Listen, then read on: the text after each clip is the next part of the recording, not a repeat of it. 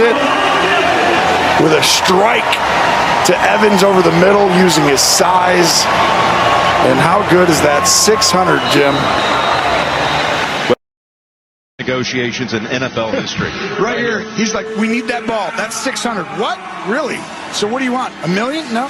Oh, no, a this- date with this- Giselle. A this went date on. with Giselle, and I'm in. Tom? Okay, Tom will do it. He'll allow it. One time. You got it. Never gotten the ball before, um, and then giving it up was tough. Uh, the trainer came over and asked for it, but uh, like, what am I gonna do? Say no to Tom Brady? Um, so he asked for the ball back. Um, I didn't really need the ball. It was cool. I got to hold it, take pictures with it, all that sort of stuff, and then Tom Brady wanted it, so I gave it back. Welcome into the. Um, did you have to think twice about it? Did I told him, I told the trainer no twice, but finally I said yes. and so how did he convince you? to the lineup this week. He just asked a couple times. He said Tom Brady really wanted it. I was able to take pictures, all that sort of stuff. Um, he said Tom Brady might come over and say hey, thank me. Uh, so hopefully I'll get to shake his hand at least. There you go. Did they offer up anything specifically yet, or are you just kind of waiting to hear that? Uh, they said uh, maybe a signed jersey, but just kind of waiting to hear back. Okay, okay. And so you That was really cool. I got in the bag over there, so Mike gave it away. He goes, "Man, I'm sorry, man. I get it." I said, "Sorry. I'm sure they'll figure out a way to get it back." But I don't keep too many. I don't actually keep too many things. So, um, in that circumstance, I just yeah, I felt like that might be a good one to keep. The fan said, the fan said when you asked for the football, he said he couldn't say no to Tom Brady. You gotta, you gotta give respect to the. That's pretty cool. That's pretty cool. He's gonna get something nice in return, so we'll get him a helmet or a couple jerseys or some other stuff. So it was really cool of him to do that. ¿Qué tal amigos? Un gusto en saludarlos. Bienvenidos a la Hall of Famers. Pues el día de hoy estamos de plácemes con eh, el festejo del pase número 600 en la carrera de Tom Brady, quien tiene ya 602 y su receptor Mike Evans eh, se acerca ya a dos de Mike Alstott como el receptor con más anotaciones en la historia de la franquicia. De igual manera, fue un pase de nueve yardas a la zona de anotación. Posteriormente, como lo vimos ahorita en la intro, pues bueno, Mike Evans va y entrega el balón a un aficionado de nombre Byron Kennedy. Posteriormente, Brady, quien sí quería conservar ese balón, pues obviamente le pide a alguien del equipo durante el partido que negocie con el aficionado para para que le haga llegar de regreso el balón. Ha ido haciendo ya un cochinito. y, Tom Brady pues va, va a entregarle al aficionado dos jerseys y también un casco autografiado por el mismo este, Tom Brady. Luego un jersey firmado por Mike Evans. Entonces va a tener ahí el eh, pareja de artículos con ah, este, autografiados por lo que es ese tándem. E igualmente va a recibir unos clips, o unos tachones de parte de- del receptor abierto de los bucaneros. Aparte, mil dólares este, de crédito para utilizar en mercancía en la tienda oficial del equipo campeón de los bucaneros de Tampa Bay. Dos abonos para la temporada 2021 y otros dos para la temporada 2022 así como un Bitcoin con valor de más de 62 mil dólares. No le fue tan mal a, Byron Kennedy, este aficionado, y, pues, como lo vimos allí, tanto la entrevista de Brady como la entrevista de, del mismo seguidor de los Bucaneros, pues dice, este, no podía rechazar uh, la petición de Tom Brady. El gusto en saludar como siempre a mis amigos y compañeros. El día de hoy tenemos dos ausencias, por ahí mi Dani Maigo creo que ya la próxima semana regresa con nosotros, mi Pepe Villalba también cubriendo algunos eventos por ahí para, para Multimedios Estrellas de Oro. Y pues hoy me, me acompañan como siempre mis compadritos y amigos, mi César Barrientos de Oro y mi Carlos Macías, mi Charlie. Mi César, eh, ¿qué opinas de, de todo este suceso que ha captado la, la atención de todos, tanto en los medios, en las redes sociales, este, en todas partes, tanto el logro de los eh, 600 anotaciones por parte de, de Tom Brady, como pues todo este suceso con el aficionado, ¿no? Buenas noches, primero que nada, Michuy, este Charlie y a todos los que nos están escuchando amablemente. Gracias por acompañarnos de nuevo. Y pues respecto a esta situación, creo que pues fue bastante, pues eran bastante esperado este touchdown 600, digamos, este esta marca o de, o de, pasar, digamos, ese tope, yo creo que va a seguir, seguramente va a seguir sumando más touchdowns, entonces veremos cómo le va con la marca de 650 y 700 si es que juega el próximo año, no sabemos si vaya, que tantos más vaya a aguantar a un buen ritmo, de perdido que le dé una marca de 35, 40 touchdowns por año, y pues podría llegar hasta los 700, no sabemos, ¿verdad? Hasta, hasta el día de hoy. Si fueras el aficionado, pues puedes verlo de varias maneras, ¿no? Yo creo que desde la manera positiva es, oye, pues yo venía a ver el juego de mi equipo. Así es. Este, y además tuve una foto con el balón número 6, con del touchdown 600 de Tom Brady, que marcó y que brincó un, un tope que nadie había superado antes en la historia de la NFL. Aparte me van a dar esto, el otro, ya tengo asegurado dos, dos, este, la próxima temporada también para venir a ver a mi equipo. Y pues por ahí me van a regalar un Bitcoin que pues lo voy a dejar guardado y eventualmente espero que a finales de año quizá valga 100, 100 mil dólares o algo así, ¿no? Entonces, pues la verdad es que si lo ves de esa perspectiva, salió bien ganón. Pero por el otro lado, pues si, si eres curioso y te gusta por ahí ver que, ah, pues es que es un balón histórico y demás, pues tendrías que ir ahí a, con, con, Ken Golding, que es un especialista en Golding Auctions, para efectos de todas las subastas, pues él decía, híjole, pues, pues sí le fue bien, ¿verdad? Dentro de lo que cabe, pero pues al final del día él tenía evaluado así de a quemarropa, ¿no? Si quieres, el, el balón en más de 500 mil dólares. Pues obviamente en un mercado especulativo podías ponerle un valor de hasta un millón de dólares si quieres, pero por ahora, o sea, lo que él, que él digamos es el especialista, decía que era en más de 500 mil dólares. Entonces, pues lo puedes ver de dos maneras. Yo creo que al final del día lo importante es que el aficionado salió contento. Por ahí pues le debe faltar, al, no le va a faltar alguna convivencia con Tom Brady y, y parte del equipo seguramente. Y ya es famoso, mi César. Claro, sí, sí, sí, o sea, ya todo el mundo sabe de quién es ese, ese nuevo Kennedy, ¿no? Entonces, la verdad es que yo creo que pues fue un buen día para él. No, no creo que se haya llegado a su casa y se pueda quejar de nada, a menos de que la esposa le sepa y pues ahí sí, ¿verdad? Oye, pues pudiste llegar con 500 mil dólares y, no, y, llegaste con las manos vacías. Con, con un bonche de tachones y de jerseys. Sí, que, que ni te quedan, chingas. Pues, no, no quiero chucherías aquí, tíralos a la china, regálaselos a, a los sobrinos. O la, no, pues está pues a ver cómo le fue, ¿no? Pero bastante buena ahí la, la, anécdota de este, pues ahí de Mike Evans, que también por ahí se le fue, claro. y, y, pues el hecho también de que, el, de que el aficionado la haya regresado, que en otros deportes hemos visto N historias de que de plano no la regresan, hacen demasiadas ahí, este, también especulaciones, la, la revenden, unos los guardan, los dejan ahí para el tiempo, son coleccionistas también que andan sobre, el, sobre ese tipo de historias, entonces pues bastante, bastante bueno, ¿no? Lo que dejó esta semana. Claro, claro, no, definitivamente. Pero bueno, este, yo creo, Carlos, que para dimensionar este, este logro eh, obtenido por Tom Brady, eh, se menciona ya que entró al club de los 600 y dentro de otros deportes, pues podríamos uh, mencionar, por ejemplo, en el caso del béisbol, donde ha habido pues más de 20 mil peloteros de grandes ligas a través de la historia y pues nueve de ellos han, han logrado más de 600 cuadrangulares. El número uno de ellos, Barry Bonds, con 762 vuelas cercas. Y luego ya, pues bueno, Hank Aaron, Baby Ruth y todos los que, los que ya conocemos de siempre. Igualmente en el caso del hockey sobre hielo, pues tal vez en toda la historia de la NHL han existido más de 7.600 jugadores y 20 de ellos han obtenido más de 600 goles. Sí, obviamente el, el más grande de todos, pues Wayne Gretzky por muchísimo.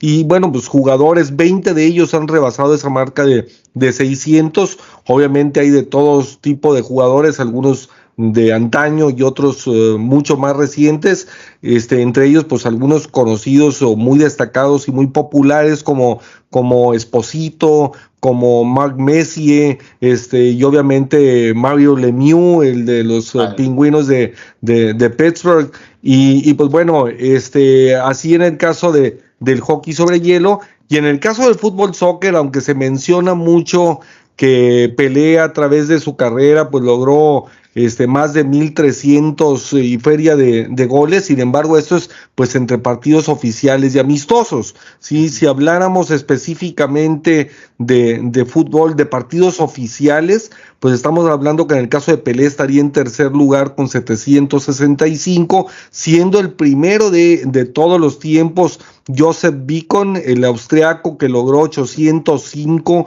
en un total de 530 encuentros. Y por otra parte, pues Cristiano Ronaldo, que se acerca a dicha cifra, tiene ya 795 goles en 1085 partidos. Entonces, esto nada más como parámetro para, para entender que en el caso de fútbol, hockey sobre hielo y béisbol, pues son pocos porque en el caso del fútbol soccer estamos hablando de ocho jugadores en juegos oficiales con más de 600 goles. Entonces, este, ese es el, el club de los uh, que es el primero en lograrlo en la historia de la NFL de Tom Brady y pues está obviamente en compañías impresionantes y monstruosas este, estos deportes que son pues, de los más populares del mundo, ¿no, Carlos? Sí, mira, ya lo hemos hablado del las personalidades que mencionas, estás hablando de un sello muy característico en cada uno de ellos, ¿no? Disciplina, constancia, pocas lesiones. Algo que debemos de eh, hablar de la carrera de Tom Brady es, se lesiona muy poco, ha faltado a pocos juegos, es constante, eh, se habla mucho de su preparación, de su dieta, eh, de su filosofía de entrenamiento, se habla claro. que en algunos casos él se separa hasta de su propia familia para estar más involucrado en su alimentación y juego. Entonces, el récord no es solamente el primero, eh, es, es, realmente una certificación a una carrera que ha sido longeva, exitosa y con una constancia, pues, dentro de las mejores, si no es que la mejor de, de la NFL. Por el otro lado, pues, Chiva, le, me hizo un favor ahí al ganar a los Osos de Chicago. Eh, cuando de repente parece que las cosas del panorama se está clareando, vienen los vientos de la ciudad de Chicago y se vuelve a nublar todo eh, Justin Fields un pésimo partido con tres intercepciones. De eso hablaremos un poquito más adelante. Entonces, este, pues bien merecido por Tom Brady. Eh, la disciplina, la dedicación y la entrega te llevan a este tipo de metas que son únicas en, en cualquier liga que tú mencionas. Claro, no, no, sin duda. Y de entrada, este, mi César, eh, en la temporada Brady lleva ya 21 pases de anotación y, y solamente tres uh, este, intercepciones. Llegan los Bucaneros a, marca de seis ganados, un perdido por primera vez en su historia, en la, en la historia de la franquicia, que data de allá de 1976, y tuvo pues una, una tarde regular con 20 pases completos de 36 intentos para Tom Brady, 211 yardas, pero cuatro pases de anotación sin intercepción.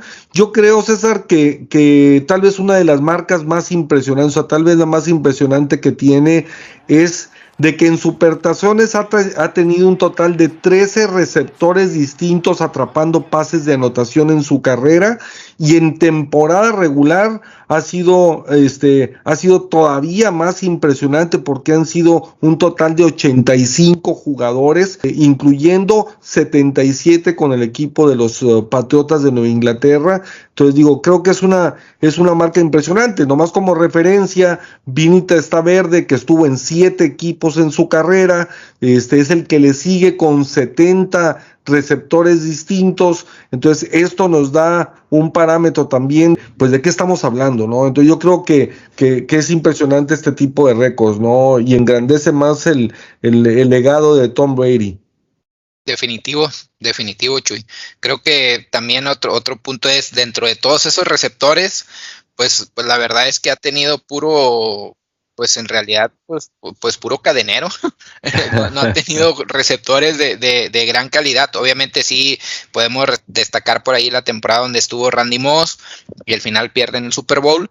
Y, y, entre ellos, pues por ahí también llegó Chat 85 y otros jugadores que pues tuvieron un poquito más, fueron más constantes que ellos y que tenían mejor talento.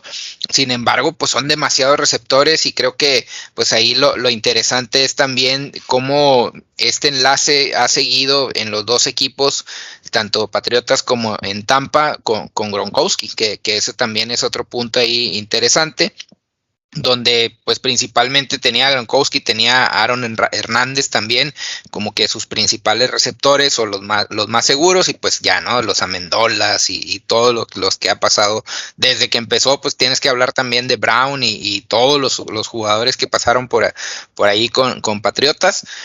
Es muy impresionante, es, es, pues es lo que decía ahorita Charlie, pues también es el, el premio o el resultado a una constante de más de 20 años jugando a un gran nivel y que siempre se ha mantenido, o sea, con esa actitud y esa mentalidad competitiva y haciendo cosas para estar rodeado de estar rodeado de talento dentro de sus equipos. Entonces yo creo que pues vamos a seguir viendo y, y sacando y podemos sacar en mil estadísticas de, de él, y sigue, sigue pues constante, ¿no? O sea, no, no ha bajado el ritmo y no, no se ve para cuando que este vaya a, ahora sí que a colgar los tachones. Claro, no, no, sin duda. Y, y ahorita que mencionabas esas parejas, pues obviamente este Gronkowski se tienen 102 uh, pases de anotación entre ellos, se convierten en la pareja de, de mariscal de campo receptor más prolífica de la historia en activo. Atrás de lo que es Peyton Manning y Marvin Harrison, que, que, son los líderes de todos los tiempos, con un total de 114. Entonces ya están a, a 12 anotaciones eh, este, de igualar de igualar esa, esa marca. Este, sin duda alguna, pues otro de los tantos récords que, que Brady este, ha logrado en su carrera. Tiene 236 victorias en temporada regular, lo cual es eh, monstruoso por solamente 70 reveses. Tiene a su vez también 83 eh, en, uh, en postemporada, este, lo cual es este, impresionante. Más de 81.400 yardas por pase. Entonces digo, estamos hablando de un jugador que, como decía Carlos, eh, sus, su disciplina física, alimenticia, de cuidado, de concentración, Mental. de estudio del playbook, pues obviamente en la disciplina que ha tenido durante su carrera, establecer este método TB12 que, que él mismo comercializa y, y, bajo el que se rige, pues le ha permitido llegar a los 44 años de edad fresquecito y todavía pues con marcas como 21, 21 anotaciones y 3 interceptados. Claro, hay que entender y hay que admitir que tiene un equipazo impresionante, o sea, este tiene demasiadas armas, ¿no, Carlos? Bueno, en este año eh, y el pasado se, se ha muy buenas armas, se trajo a Gronkowski, por ahí convenció a Antonio Brown, más lo que tenía ahí Tampa Bay, se hizo una, una muy buena selección. Lo más importante, ¿no? Hablábamos allá de años anteriores que decían cuando venía Tom Brady a la baja ahí en ese esquema de, de Bill Belichick, porque, le empeza, porque lo empezaron a capturar mucho, decían, tú nada más ponle línea a Tom Brady. Y esa información es, cuando Tom Brady se da cuenta, cuando la gente se empieza a dar cuenta que Tom Brady necesita línea, eh, inmediatamente empieza Patriotas de Inglaterra a reforzar la línea ofensiva y a darle más años de vida al coreback. ¿Qué es lo que pasa cuando llega Tampa Bay? Pues Tampa Bay simple y sencillamente lo primero que hizo fue seleccionar Tristan Wirth, un liniero, para darle más confianza a esa línea mientras Brady siga teniendo una línea aceptable o que lo proteja de esas capturas, creo que va a seguir dando buenos números. No en balde ya, ya quiere retirarse a los 45 años, siempre y cuando tenga esa protección. Creo que así como ha sido disciplinado para, para administrar su carrera, creo que igualmente lo va a hacer para retirarse. Y, retirarse en alto y por ejemplo yo que soy aficionado de Brett Favre. La verdad de las cosas es que, digo, después de una gran, gran temporada que tuvo este, en Minnesota, pues ya la segunda incluso terminó pues lesionado ante una pésima temporada que, que, que, tuvo este Minnesota en ese segundo año de Favre al frente, ¿no? Hablabas del método de entrenamiento de Brady, ¿no? Eh, Brett Favre, cuando estuvo en los últimos años con los empacadores de Green Bay, siempre amenazaba no volver a, jugar y retirarse, ¿no? Yo me voy a mi rancho en, en Natal, Missouri, me voy de cacería, juego con mis sobrinos, eh, juego con mi, estoy con mi familia y le daba la sensación de arrepentimiento de no haber conseguido buenos números. Entonces él se deprimía o no sé qué pasaba en, eh, en ese rancho, pero amenazaba con retirarse, se brincaba la, la pretemporada, llegaba semanas antes, un mes antes de, eh, de la temporada diciendo, ya voy a portarme bien, voy a jugar, voy a echarle muchas ganas. Hacía la temporada y sus números fueron cayendo por lo mismo, de que no estaba reflejando la seriedad en el juego. Se fue a Jets, hizo lo mismo, amenazó con retiro hasta que va este el dueño de Minnesota y el, y el head coach de Minnesota, creo que es Ray Childress, por él un avión, lo convence que vuelva a Minnesota, eh, tiene una gran temporada, año siguiente vuelve a caer en la misma depresión que sabemos, no va a los campos de preentrenamiento, descuida su carrera y termina lesionado. Eh, otra vez recalcamos, Tom Brady, tú lo dijiste el año pasado, eh, bueno, en nuestros primeros programas, él ya se estaba preparando desde enero para hacer su régimen de entrenamiento y volver por un título más. Esa es la diferencia personal de, de un tal vez Brett Favre muy dotado o mejor dotado atléticamente que Tom Brady, pero con una perspectiva diferente de entrenamiento ritmo de entrenamiento. Simplemente Brett Favre dijo, eh, yo soy potente con mi brazo, yo puedo lograr lo que yo quiera y pues el otro, pese a sus condiciones que no eran tan, tan fuertes como las de Favre, se ejercitó y llegó a la meta por encima. Eso es- creo que es lo destacable de la carrera de Brady.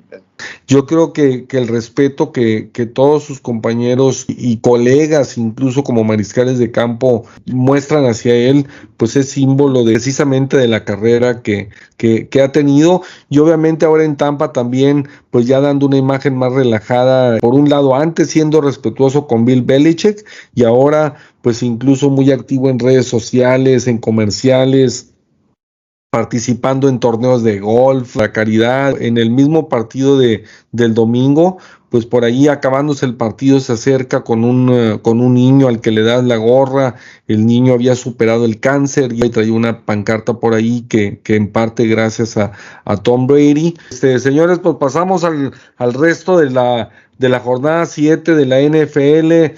Eh, mi César, pues eh, tres partidos de los, eh, de los que hubo esta semana, para un 23% de ellos fueron por tres puntos o menos. Y, y aunque ahora se mostró, yo creo que, que lo destacado de esta semana fue que los equipos fuertes y poderosos, los que, los que van en camino a, a ser líderes divisionales y, y, a pelear por el campeonato de la, de la conferencia, de las respectivas conferencias, pues obviamente empezaron a tomar nivel, empezaron a, se vieron contundentes y pues hubo un montón de, partidos que, que, los equipos sólidos y candidatos a, a ganar el supertazón pues se, se, vieron con marcadores muy muy abultados a favor, ¿no? Sí, definitivo y pues ahí entre ellos pues eh, podemos ver lo, lo, de los partidos que analizamos al, al cierre del programa anterior, pues el de Titanes contra Chiefs, creo que en ese esperábamos un partido más, era de los que esperábamos que fueran de estos de tres puntos o menos, que estuvieran más cerrado, pero Titans fue superior del principio a final. Eh, no hayan cómo parar a Derrick Henry. Yo creo que esa es la clave también, que la defensa de, de, de Kansas de plano no, no aparece y pues ahora se sumó eh, el tema de, de, la no operancia de la ofensiva. Entonces, entre eso que le estuvieron cayendo muy fuerte a Mahomes, que por ahí también pues salió lastimado porque pues cómo se, se dobla el cuello. Eh, creo que es importante por ahí los golpes que se dieron en esta semana entre, entre este, pues el que ya dije ahorita, Titans, el otro muy importante es lo que hicieron los Bengals de la mano de Burrow y de Jamar Chase, que en realidad, eh, pues cuánto no hablamos de ellos o de llamar Chase y al inicio de, de nuestro podcast en el sentido de que oye pues debieron quizá ir por línea pues es el mejor receptor está bien pues juntas al coreback al receptor que pues fueron muy buenos en colegial pero pues quién va a cubrir a, a, a Burrow pero están encontrando la manera y pues otro pase de anotación larguísimo ahora de 82 yardas que se aventó Chase y pues ahí te digo, da un golpe de autoridad en la conferencia norte, la ciudad de Cincinnati pues puede estar feliz por ahora, por esta semana y pues quizá pueda alargar un poquito más porque pues van a estar eh, de reyes en el norte. Y ya el otro que, que, es un dato curioso, el de Cardenales que ganó 31-5 eh, en este juego, eh, fíjate que el domingo un amigo, este, un saludo ahí al buen Polanco, eh, me, escribió, oye, ¿cómo ves esta apuesta? y, decía más 1200 o más 12000, perdón. Pues que trae, va? Entonces, pues ya así como que empecé a ver y pues traía varias cosas. Era el juego de Green Bay contra Washington. Pues que si más yardas de, de Devante Adams, que si más yardas por ahí de, de Aaron Jones y demás. Y tenía una particular que la primera anotación no fuera de no fuera touchdown o gol de campo. O sea, que fuera otra. Entonces eso hacía lo que, que se subiera un chorro la apuesta. Entonces, pues ya no, o sea, lo que lo curioso fue que en el de Texans contra Cardinals, el pri- la primera anotación fue un safety. O sea, iba ganando Texans 2-0, entonces estuvo medio curioso y pues me, me, me votó. Pues por ahí había una lectura, una señal, no, no sé cómo decirlo, pero estuvo medio curioso ahí que, que, que haya caído esa anotación. Ahora, lo que les iba a decir también, en este resultado de 31-5, es la primera vez que se da en la historia del NFL un resultado así, nunca se había dado, siendo este el resultado distinto número 1068. 1068 marcadores distintos se han dado en la historia del NFL. Five yard line on first and ten. They swing it to Bourne. This is a pass. Bourne! He's got Aguilar! Touchdown!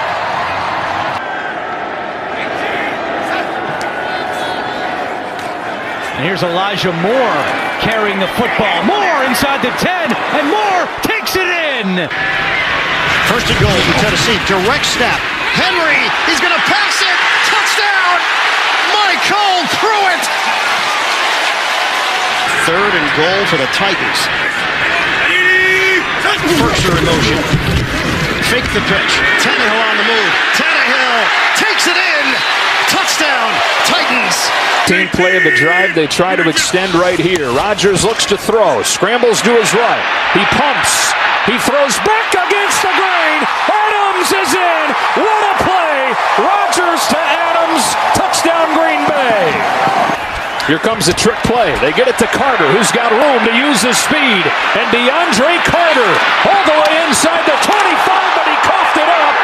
It's Heineke back on top of it. Second and goal.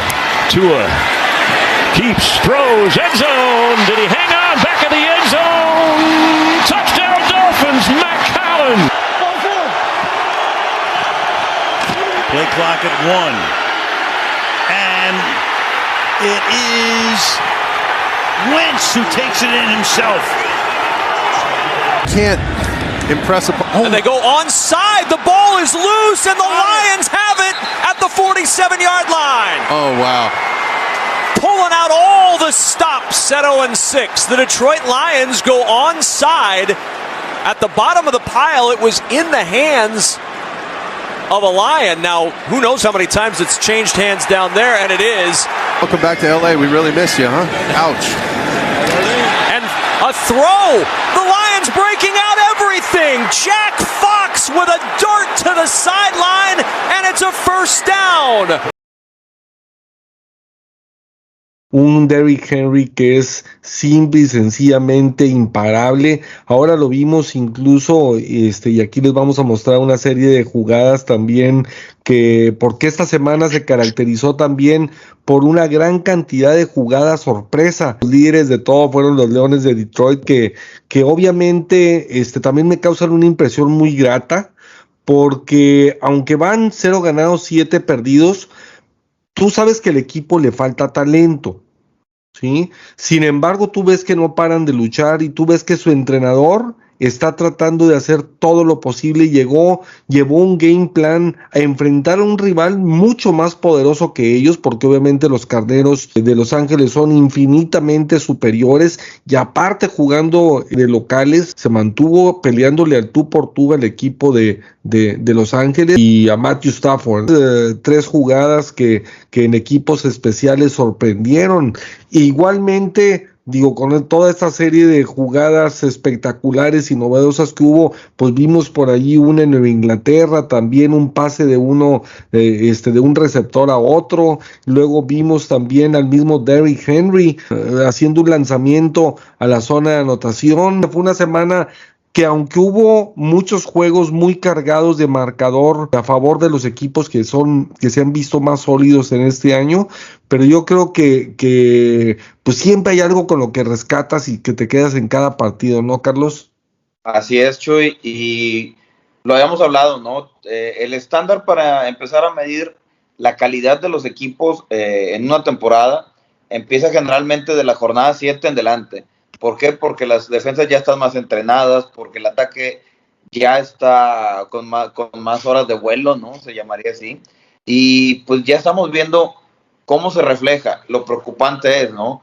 Ya vemos cómo funciona Tennessee Titans, pero ahora que vemos cómo están funcionando los Kansas City Chiefs, no están funcionando ni el ataque ni la defensa. Eh, para mí ya es preocupante lo que está pasando con, Kansas.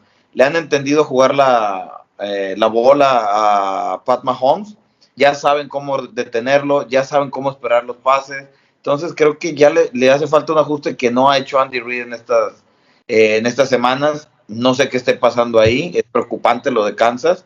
Pero el de Rams me causó una sensación ahí como que, como que triste, ¿no? Pero es todo el empeño de Dan Campbell como coach, donde pues hace esas patadas cortas después de su primera anotación, ves ese, ese punt fake que le dio el primero y diez, ves que está un planteamiento agresivo para darle la vuelta a un equipo que tú sabes que es superior al tuyo. Entonces, en cuanto a coach, sé que Dan Campbell es, es muy bueno en Detroit. Lamentablemente, faltando seis minutos en el escenario del SoFi Stadium, ahí donde no lo quisieron a Jared Goff, eh, tira una doble cobertura. Eh, ok, yo, yo entiendo que lo presionan, le interceptan la bola y se acaba el juego. Yo pensé que a lo mejor en, en esa serie era una como una reivindicación para Jared Goff en decir anoto este anoto este touchdown doy la vuelta y gano a los Rams para que entiendan por qué no quisieron terminó siendo la persona que los Rams desecharon un Jared Goff irregular que falla en los momentos críticos y que era lo que no quería los Rams no volteo al lado de San Francisco y Colts muchos errores de Jimmy Garoppolo como hemos seguido viniendo este Sé que probablemente el coreback va a ser Trey Lance, eh, no en el próximo juego, pero paulatinamente cuando se recupere, puede ser sin hacer mucho, sin hacer mucho o muy buenos números para, su, para sustentar su titularidad, ¿no? Creo que ha afectado mucho al equipo el, la problemática que el mismo Kyle Shanahan ha creado. Eh, cuando estaba corriendo muy bien la bola contra Colts, decidió quitar el juego, el juego terrestre irse a atacar la secundaria de Colts. Y ahí empiezan los fallos de, de las pérdidas de bola de Jimmy Garoppolo. Entonces, no sé qué está haciendo Kyle Shanahan con todo ese intelecto que dicen de que de líder ofensivo o mentalidad ofensiva, que está echando a perder su propio vestidor y cada vez lo veo más roto, ¿no?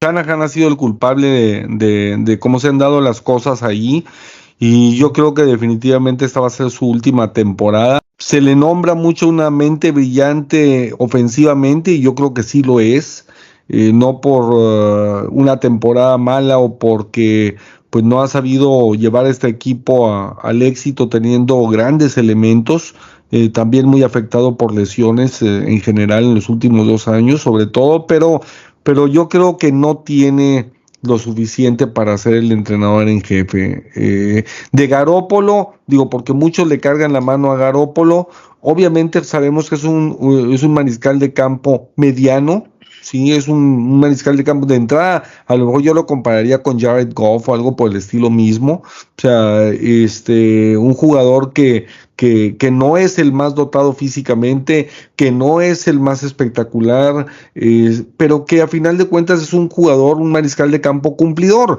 Y, debe de ser posible escuadras de este tamaño, escuadras que tiene el plantel que tiene San Francisco, deben de ser capaces de tener una buena temporada. Y, digo, peores franquicias, este, hasta con Trent Dilfer han sido campeones, ¿no? Ahora vemos a un con toda la publicidad, ¿no? Mente ofensiva, gran coach. No ha tenido más que una temporada ganadora. Pero vemos a los Frank Wright ahí en Colts, que pese a que tiene una mala temporada, tiene unos muy buenos sistemas de juego, se le ve un liderazgo al equipo y dices, oye, pero pues, ¿qué, qué, qué clase de gente maneja, no? Vemos a Mike Bravel, que pese a las bajas de la defensa que, que tiene Titans o las bajas ofensivas, las lesiones, eh, que es un equipo que siempre está ahí peleando, no es un equipo guerrero. Eh, creo que por ahí están sobrevaluando muchas la personalidad de Shanahan cuando hay coaches mucho más competitivos que demuestran un liderazgo diferente en la NFL y que no llaman tanto la atención o no buscan llamar tanto la atención. Yo no sé cómo lo veas tú, César, pero, pero sinceramente, tan criticado y tan cuestionado Derek Carr, ¿sí? Este, quien ha tenido una muy buena temporada y, y es muy cuestionado tiene, honestamente, tiene un plantel mucho, muy superior el equipo de San Francisco por sobre el de los Raiders. Sin embargo, pues uno tiene una marca perdedora y el otro va, pues, líder de su división, el equipo de los Raiders, ¿no? Sí, y pues mira, pues acá sin tender camitas ni nada, la verdad es que las lesiones también nos han pegado durante el año, o sea, eh, Jacobs mismo no, no ha jugado lo que quisiéramos porque pues ha estado fuera algunas semanas, sin embargo, pues la situación también de, de, de Gruden, la unión que hubo hacia adentro, de los jugadores, creo que eso fue clave, en el sentido que pues se cortó cuando se tuvo que cortar y creo que también el paso que dio Gruden antes de que lo corrieran y de que se forzara más la situación también ayudó mucho. Entonces, siento que esa parte pues también le ha ayudado al equipo. Dentro de lo que cabe, pues creo que Greg Olson, que se quedó ahí eh, como el encargado de la ofensiva, también ha, ha, aprendido y ha leído muy bien los juegos, o sea, el, plan de juegos que ha sacado en los dos partidos contra Denver, que quizá era mejor defensa que la de Filadelfia, sin duda. Pues en los dos lados, en los dos juegos, pues tuvieron más de 30 puntos y en realidad eso creo que pues no lo veíamos con, con, con Chucky incluso cuando íbamos a tiempo extra. Por el otro lado, pues el tema de San Francisco creo que es un pues es un, sin duda un mal manejo eh, en el sentido de las decisiones que se han tomado desde la pretemporada y el cómo se ha ido llevando el equipo. Eh, ahora pues se sabe que, que, lo de George Kittle pues es una lesión grave.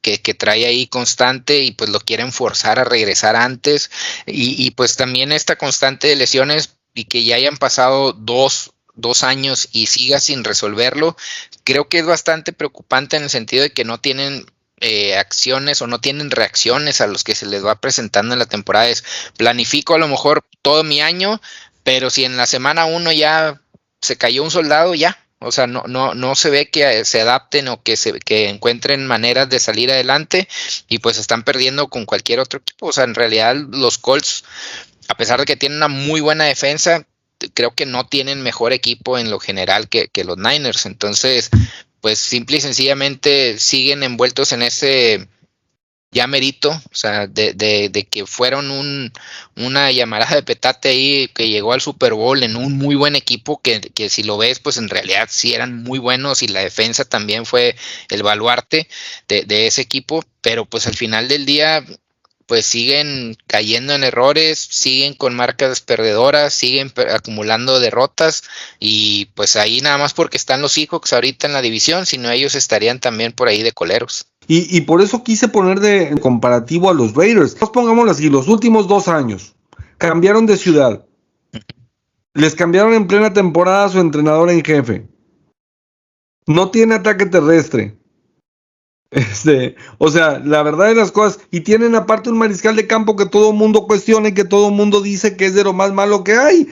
Y digo, y sinceramente, pues cada vez conforme avanza este, la temporada también nos demuestra que vuelve a tener un, un, buen año. El año pasado fue un buen año de Derek Carr y este año también. Ah, que no es elite, no es elite, no es eso definitivamente. No, no, definitivamente. Pero sí es un buen mariscal de campo que, que a final de cuentas el año pasado y este se ha enfocado y se ha dedicado a jugar y ha mostrado cada vez más el liderazgo que espera el equipo de él. En contraparte, estamos hablando de una escuadra que a final de cuentas tiene un mejor equipo, tiene una mejor plantilla, está, este, pues obviamente sin cambios de ciudad, sin nada, pero, pero que su desempeño simple sencillamente pues ha dejado mucho, mucho que desear.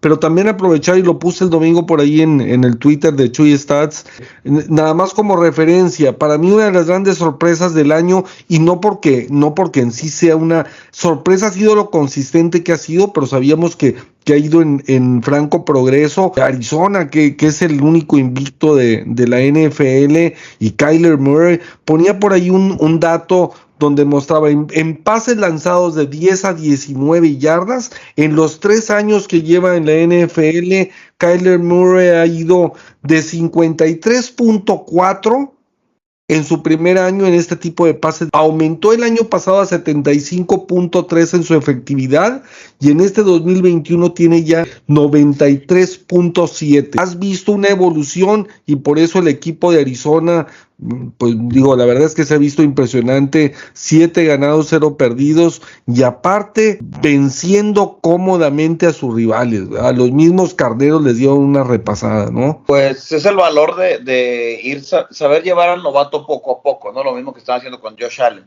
Eh, te iba a comentar, ¿no? Ahorita tenemos alrededor de seis equipos que tienen marca de 2-4 San Francisco, de toda la división de vaqueros, salvo vaqueros, tiene 2-4, hijos de la misma división, y Patriotas que tiene 3-4, que a lo mejor sí. si lo pones abajo, 2, pudo empezar el 2-4, ¿no? En los 190 para acá, 205 equipos han tenido ese récord de 2-5 y solamente 19 han calificado al playoff, que es el 9.3%.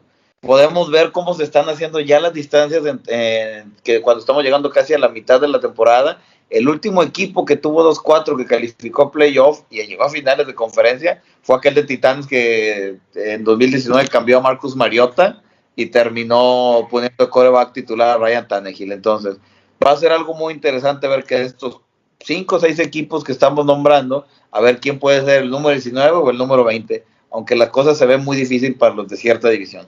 Yo creo que los que más sólidos se han visto, o al menos en mi gusto personal de ver el fútbol americano, pues estamos hablando obviamente de los Cardenales de Arizona que ahorita mencionaba, de los Vaqueros de Dallas, que aunque llevan un juego menos, pero se han, se han visto bastante sólidos. El equipo de Cincinnati que, que ha sorprendido y, y, sinceramente esa pareja así de Burrow y Chase es impresionante. Más de 200 yardas tuvo Chase. Es peligrosísimo, incluso después del contacto, la cantidad de yardas que logra. Espectacular Chase y, y muy bien Burrow después de venir de una lesión tan grave como la que vivió eh, el año pasado.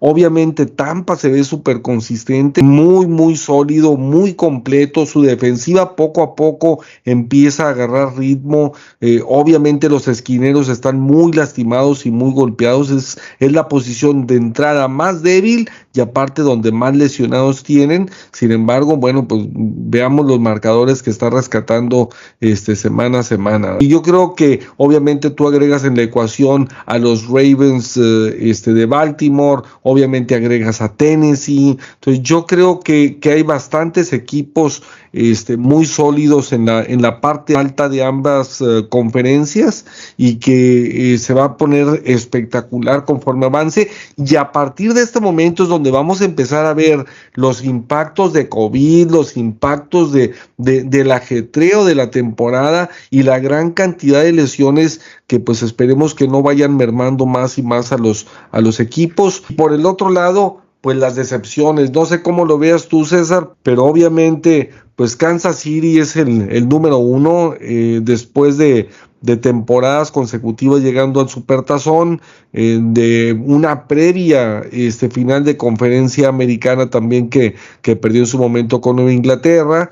Y, y pues bueno, Kansas con marca de 3-4 pues eh, se ve muy lejos y creo que se ha visto ineficiente eh, ya este sinceramente Patrick Mahomes. O sea demasiada improvisación demasiado lanzar sobre la carrera este pases incompletos Tyreek Hill suelta un montón de pases. Entonces yo creo que, que Kansas City está en graves aprietos y, y nada más porque uno sigue teniendo como quiera la duda por, te, por un tema de plantel, porque a final de cuentas, por más por más uh, este, unidad que haya en Las Vegas y por todo eso, al final es un tema de calidad. Y el equipo de Kansas City, aunque tiene una pésima defensiva, pero sigue teniendo en, en global una mejor escuadra que, que, este, que Las Vegas, ¿sí? Entonces, eh, yo creo que, que, te digo, de Kansas City es la decepción número uno, tal vez pondría como número dos a Miami, que, que espantoso lo que ha hecho Miami en este,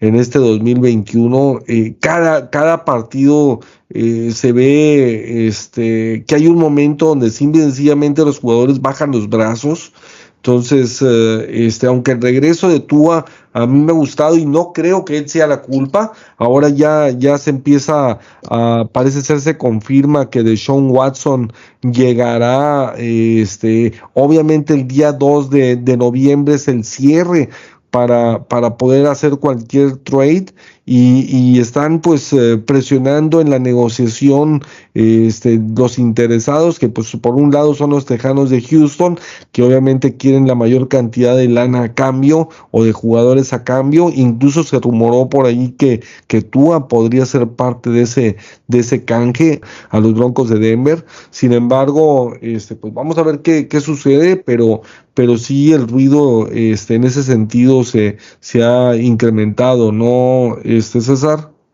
Sí, importante, pues lo que decías de Chiefs, la verdad creo que es la decepción más grande. Por ahí también en las previas lo platicamos, o bueno, yo fue uno así como que de los de los que candidateaba. Yo honestamente sí los veía en playoffs, pero pues para mí mi, mi expectativa era sí playoffs, pero no otra vez en final de conferencia como nos estuvieron acostumbrados las últimas tres temporadas. Sin embargo, pues tema que ya sabemos, la mala defensa. Lo sorprendente es que seguimos viendo desesperado a Mahomes moviéndose por todos lados, a pesar de que sabemos que en pretemporada, y pues, digo, lo hablamos en, en episodios anteriores, le invirtieron a la línea ofensiva, sin embargo, pues no ha dado y, y en parte es también pues que no ha, ha, habido esa química entre Mahomes y sus receptores, no, no han podido establecer el ataque terrestre ahora con Edward Siller que, que, salió lesionado y pues que te va acumulando ahí semanas sin jugar, eso tampoco les ayuda. Y pues por otro lado, pues digo, eh, en el sentido de decir, pues hasta ahorita van 3-4, pero ¿qué viene para ellos? O sea, también dentro de sus próximos cuatro partidos, o sea, se va a enfrentar a Rodgers, se, eh, se va a enfrentar a Derek Carr, se va a enfrentar a Dak Prescott, entonces pues en realidad es, es un buen, o sea, un buen momento para darle la vuelta. O sea, el año pasado los Raiders contra, contra Kansas, la verdad es que fueron tiroteos donde pues Raiders le metió más de 70 puntos en los dos partidos. Uno se ganó, otro se perdió, pero pues fue un tiroteo. Entonces, pues pinta que esa sea su única manera de ganar en este año. Y pues la verdad es que es una ilusión que no siempre te va a dar. O sea, no siempre vas a tener a Mahomes anotando más de 30 puntos y, y eso es como que la apuesta de los Chiefs siempre. Por otro lado, pues también el tema de los de, de, lo que son las intercepciones que lleva Mahomes es bastante sorprendente. Eh, recuerdo que antes del draft, pues decían que Zach Wilson traía ese perfil de Mahomes. Pues bueno, pues van muy parejos en intercepciones, ¿verdad? Si no, no, a lo mejor no entendíamos bien los datos en ese entonces, pero pues por ahora van, van bien parejitos en ese tema, ¿no? Y la diferencia es que, que Zach eh, pues va a estar fuera unas semanas, ¿no? Sí, que ahí ya no va, ya no va a acumular, entonces Mahomes Así se puede es. despejar un poquito. eh, pues el otro tema de Miami, Miami eh, difícil lo que, lo que está pasando, creo que fueron una muy grata sorpresa el año pasado por todo lo que hicieron en agencia libre, por todos los cambios que tuvieron en, en, en picks de draft, tenían demasiados picks para, para su draft del año pasado y este año, entonces parecía que era el equipo con más eh, potencial en el sentido de, de, una buena construcción de la mano de Flores, pero pues no ha pasado, o sea, no ha pasado y se cayó bastante fuerte el equipo donde pues ya con Tua pues se están acabando las esperanzas, lo que ya dijiste ahorita, pues se habla de, de un trade con, con Texans, difícil que, que, que se resuelva o bueno, seguramente se va a resolver, pero ya salió también Gudel a decir de que, oye, pues al final del día yo no tengo eh, evidencia suficiente para suspenderlo o para tenerlo en la lista de, de, o sea, que puede jugar, eh, eh, de Sean Watson. Entonces, pues creo que esa es la, la bandera o el banderazo que, buscaban los otros equipos. También se habla por ahí de, del equipo de Panteras, que también, pues otra de las decepciones ha sido Sam Darnold, que empezó muy bien las primeras tres semanas, después se cayó y pues han perdido cuatro veces. Entonces, creo que todavía puede haber algo de movimiento. No sé qué tanto valga la pena ir de una vez por Deshaun Watson. En realidad es un equipo que tienes 1-6 yo, yo le iría más a un equipo que quizá tenga posibilidades este año, en el sentido que todos los cargos o todo lo que tiene encima o, a las espaldas de Sean Watson se espera que se resuelven pasando este año. Entonces no sabemos cómo vaya a, a ser el futuro de, de, este jugador, qué tantas de esas demandas se vayan a, a, quitar, digamos, o sea, a, a, qué nivel van a llegar. Entonces, pues es, es, una señal ahí de desesperado que no había mostrado Miami, era todo lo contrario, hacía seleccionó buenos agentes libres, hacía buenos picks de acuerdo a las necesidades del equipo y pues ahora están desesperados por tener ese coreback que, que les dé partidos a, a, ganar. Es una temporada que, que ha mostrado dos caras diametralmente opuestas, predomina la paridad, sin embargo creo que están los equipos muy malos y los equipos obviamente muy buenos. Y Miami la verdad es que me ha decepcionado bastante, digo, como lo mencionaba, Kansas City, Miami, San Francisco, Washington, que, Washington ha tenido un mal año, y, pues bueno, Seattle, que a lo mejor es el que menos equipo tiene, pero tiene una estrella como Russell Wilson, sigue siendo un equipo muy fuerte en casa y que ahora, pues bueno, sí sencillamente con Chino Smith, pues la verdad es que, que es un jugador pues de mediano pelo que por eso pues nunca destacó ni tuvo realmente una verdadera titularidad con nadie eh, a través de, de, su carrera y pues ya con, con 31 años de edad Gino ya pidiendo que regrese Russell Wilson y ver si levanta un poquito el equipo de, de, de Seattle yo creo que para mí esas son las, las decepciones. Carlos, yo aquí tengo algunas estadísticas para, para mencionarles, este, a ver qué les parecen. Hay dos equipos invictos jugando de día, ¿sí? Este, por un lado Arizona, que tiene siete ganados, cero perdidos, es su marca de la temporada, pero son las siete veces ha jugado de día. Entonces, esto es lo irónico porque, pues, eh, obviamente hay 11 equipos que van invictos de noche, ¿sí?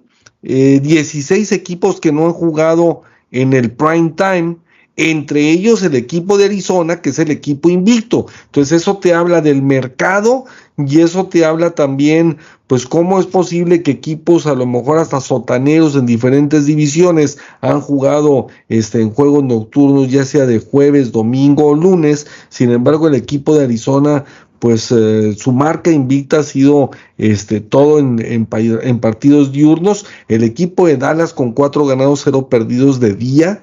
Eh, y, y, pues bueno, por el otro lado, sin ganar, pues obviamente los Leones de Detroit con 0-7. Uno lo ha perdido de noche, porque hasta ellos ya jugaron de noche, que jugaron precisamente con Green Bay. Y por el otro lado llevan 0-6 jugando de día. Esa es una de, una de las estadísticas. En el caso de, de Pasto Natural, Dos no han jugado en pasto natural en toda la temporada, que es Nueva Inglaterra y, y los Carneros de Los Ángeles, que, que, no han tenido ningún encuentro este, jugando en, en el césped natural. Y, y, dos, hay dos invictos en, en este tipo de, de, superficie, Arizona con 6-0 y Tampa Bay con, con 5-0. Hay que tomar en cuenta también que ahora, estando los estadios techados, pero que los techos se remueven o incluso el, pasto, el campo se saca, sale del estadio para, para darle mantenimiento y, y, luego se regresa, pues esto ya permite que no sea pasto artificial. Hay ocho equipos sin ganar en pasto, dos de ellos porque no han jugado, pues bueno, la peor marca Miami con cero ganados, seis perdidos este, en pasto natural. Entonces, estas son por, por mencionar algunos datos. En el caso del césped artificial, pues bueno, hay ocho equipos invictos, entre ellos el más, el que marca más fuerte tiene es Dallas con cinco ganados, cero perdidos, a pesar de ser domo, pero pues como decíamos también es una superficie que, que se abre y que el clima lo, lo permite, y los siete invictos restantes tienen un ganado, cero perdidos, eso para mostrar la diferencia entre los vaqueros y, y el resto de los invictos. Claro, hay equipos que a lo mejor llevan más ganados, pero no están invictos. ¿no? Bueno, estabas hablando ahí de, del marketing, la planeación de la liga. Nadie esperaba a los Cardenales de, Arizona siendo esa potencia que, es el día de hoy. A lo mejor esperábamos a los Rams, a otros un poquito más peculiares. Dallas siempre es marketing. Eh, de las cosas ahí que tiene Dallas a, a, favor en la división es, pues todos están en 2-5. Eh, no, no sabemos realmente la dimensión. Un gigante es que se cae mucho un gigante que no tiene, eh, que tiene dos juegos buenos y los demás son pésimos. Eh, las Águilas de Filadelfia, que por ahí se avienta sus dos sorpresitas y no, no llega a cuadrar. Y Washington, que Washington me gustó un poquito cómo jugó con Green Bay. Eh, le falta, pensamos que Taylor Heineke podía hacer algo más. le ha faltado Heineke, a lo mejor le ha afectado la lesión de Antonio Gibson, pero vemos, yo, yo estoy viendo que a lo mejor la, la ofensiva de, perdón, la defensiva de, de Washington empieza a despertar, probablemente a darle le llega a pesar ya cuando tenga un enfrentamiento directo. Entonces, hay que tener cuidado al despertar de ciertos equipos. eh, y lo que decía César, y hablando un poquito del caso de Deshaun Watson, de que pues no me gusta para Miami, pero hay buenos equipos que están en un 3-3, en un 4-2, que podrían tener, di- digamos, podemos ir por Deshaun eh, Watson a Washington, ¿no? ¿Por qué? Porque te, te permite ir un 2-5 eh, y estando como segundo en tu, en tu división, te permite pelear. Entonces, un, un Watson podría caer por ahí en Washington. Deberíamos también, si sigue la mala racha de Seahawks y la lesión de Russell Wilson, desde el año pasado Russell Wilson demostró y le quería levantar la mano de salir por esa línea paupérrima que tenía que tenían jugando. Gino Smith, si de por sí es un coreback que no se decidió a soltar un buen balón, que no se decidió a soltar un buen pase o le faltaba confianza, eh, lo que le hicieron a la defensiva a los Santos presionándolo tanto, ¿qué estará pensando Russell Wilson? Russell Wilson también podría ser una moneda de cambio para un equipo ahí que, que también esté ahí el azar de, de levantar como segundo división, poder brincar al siguiente nivel y poder, poder cerrar fuerte para llegar al playoff.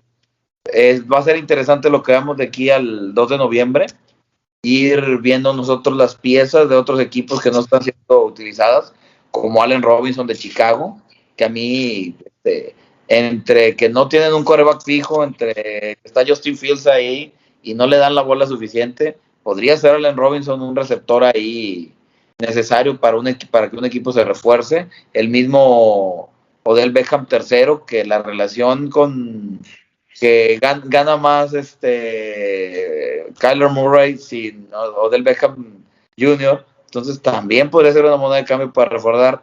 Creo que de aquí en adelante, en las siguientes semanas, vayamos viendo jugadores esos que, que a César le gustan en el fantasy, ¿no? No lo voy a agarrar, no lo voy a agarrar ahorita porque no me sirve, pero para el cierre de año me va a servir para los partidos finales. Creo que eh, se viene bien la NFL, vamos a analizar todos y vamos a empezar a buscar qué jugadores pueden llegar a reforzar a los equipos que son contendientes, ¿no?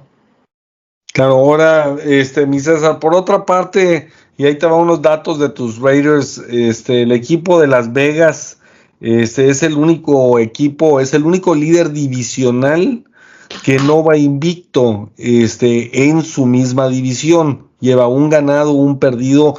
Todos los demás líderes divisionales van invictos en su división. Por el otro lado, no es el, líder anotador, es el tercero en puntos recibidos. Igualmente, es el único eh, líder divisional que no ha ganado en pasto artificial. Lleva cero ganados, un perdido. ¿Cómo ves a tu Las Vegas, eh, este, mi César? Pues bastante, la verdad es que ayuda bastante ahora esta semana para replantear todo lo que viene. La verdad, o sea, yo ya cerramos el mes de octubre, creo que el mes de septiembre fue bueno, el de octubre pues empezó bastante trompicado, pero se, recuperó con estos dos últimos juegos y lo que sigue también para noviembre pues, pues va a estar interesante, ¿verdad? Le, le vienen los gigantes, bueno, vamos a, a, Nueva York, que pues siempre se han salido ahí sorpresas con, con los equipos de Nueva York o con estos viajes que era más frecuente cuando estábamos en Oakland, de viajes de oeste a este, este que siempre afecta esa parte. Luego vamos contra los Chiefs en casa, contra los poderosísimos Bengals ahí del Pepe Villalba, a ver qué, a ver qué traen, a ver si son de verdad. Vamos a hacer una ahí a, a probarlos. ¿Te refieres a los Raiders o a Cincinnati? Pues Cincinnati sí, ¿eh? No, pues veremos. Van a toparse con mis poderosísimos Raiders ahí con ah, bueno. nuestra línea secundaria, que la verdad es que han sido bastante eh, bastante buenos o bastante not notables el, hecho de que pues fue una reingeniería completa en la defensa, se trajeron demasiados jugadores de agencia libre, eh, Bradley los ha, acomodado bastante bien, eh, tenemos a Hayward que, y, a, y Hobbs que son corners que no han permitido touchdown en más de 200 y tantos snaps, entonces creo que se ha formado bien el equipo, partiendo de la defensa, que, que, era también pues lo que tantos años les estuve diciendo, pues la defensa pues, no vale queso y estamos bien, o sea, era donde más necesitábamos eh, ahora sí que mejorar y se ha hecho. La línea defensiva pues me sigue encantando. Solomon Thomas eh, está resurgiendo de todo aquello malo que, que, pasó con San Francisco. Este año ha sido muy bueno. Eh, los linebackers por ahí se van estableciendo. Tenemos tenemos todo para ir encaminados a, a pues a, otra vez a regresar a playoffs. Digo, ahorita estamos liderando la, la, división. Sin embargo, sabemos que Chargers, pues digo, esta semana descansa Raiders y Chargers por ahí, pues con, con un triunfo nos va, nos va a brincar. Ahora, de los datos que decías, eh, pues sí, mi Raiders me tiene acostumbrados a ese tipo de datos curiosos. Hubo una vez que, que tuvimos un, un 6-0 en la división. Y no estoy ahorita, no lo traigo fresco, pero quedamos fuera de playoffs y yo creo que es algo histórico. O sea, no, no creo que otro equipo haya ganado sus seis juegos de división y haya quedado fuera. Entonces son de esos datos curiosos, datos Raiders que, que, que se dan dentro de esta nueva era post eh, Al Davis y post Super Bowl de, de aquel de, de, de, inicio de los 2000. Entonces, pues me gusta mucho, me, me gustó la actitud de Derek Carr que, que hacia adentro pues está convertido en gran líder. La línea ofensiva en estas dos semanas pues yo creo que la, tuvieron buenas pruebas con, la, con los frontales tanto de Denver como de Filadelfia y, y, lo hicieron mejor. O sea, lo, las calificaciones que tenían ahí en los juegos anteriores eran pésimas y ahora no. O sea, ahora pues están subiendo de nivel. Sigue habiendo unos que sí están muy bajos, pero como quiera se ha mejorado. Es un, es un, la línea ofensiva es un trabajo en proceso de, del equipo que va a durar todo el año y se especulaba desde inicios que cuando se cortaron a todos los a los veteranos que, cobraban un chorro de lana, pues en realidad ese movimiento fue sacrificamos la línea ofensiva para efectos de cubrir los huecos que había en la defensa y creo que por ahora está funcionando. Entonces vamos viendo cómo nos, nos depara noviembre, que es un mes por ahí peligrosón y es en donde empieza ahí a votar. Pero pues eso era para, para John Gruden y como ya está John Gruden, pues es una nueva era, a ver cómo nos va. ¿no? otro, otro dato curioso de ahí de... ¿Qué, pues se, se, reseteó el disco. Va a vender no. aspiradoras, mi César, Chihuahua. ¿eh? No, hombre, tiene una forma de taparte ahí. De, no te dice, oye, los dos rivales son de mediano nivel, ¿verdad? Filadelfia, ah, no, digo, honestamente, Denver también, es, este, son de, mi, de medio pelo, mi César. Yo lo sé, pero esos mismos Philadelphia Eagles le pusieron ahí este complicaciones a, a tus poderosísimos Buccaneers. Entonces creo que pues al final del día la fortaleza de Filadelfia, que, que era la línea defensiva, pues se pudo por ahí controlar bastante bien ahí a Cox y compañía. Y pues por otro lado, pues ya lo que venga en, en noviembre, pues pues ahora sí que cerramos caja de septiembre octubre con un 5-2 y aquí es donde se va, decía ahorita Charlie, pues en realidad aquí a, partir de ahora es donde se ven los equipos que vienen cerrando bien y que se encaminan a los playoffs y que en playoffs pues se puede esperar grandes cosas, entonces esperemos que, que demuestran los Raiders, por ahí la raza se anda quejando también de que, oye, pues es que Vegas y que pues se escucha mucho ruido de los visitantes y demás, pues es normal, o sea, en realidad es, es parte de, de llegar a un nuevo mercado en el sentido que pues en realidad si tienes fans que pues para hacer, para haber comprado abonos, pues seguramente muchos, la gran mayoría son, son fans porque te cobraban una buena lana para efectos de separar el boleto y aparte la compra de, del, de la temporada o del abono por todo el año. Entonces, creo que pues era parte de, de la expectativa, sin embargo, no ha pesado en contra hasta el momento. Creo que se, se ha sacado bien los partidos y pues, pues nada, yo, yo espero que sigamos en ese plan ascendente, que no se relajen de más en esta semana y que no nos corte el ritmo que pues también puede pasar y pues prepararnos con todo para los gigantes y pues sumar otra W, que eso es lo importante. Pues bueno, señores, empezamos, eh, vamos a analizar ahora la, la jornada número 8 y yo creo que es importante pues abrir mencionando cómo nos fue en los picks de la Hall of Famers en esta, en esta semana y pues se, apretaron las cosas cada vez más uh, eh, cerca unos de otros en, en ganados y perdidos.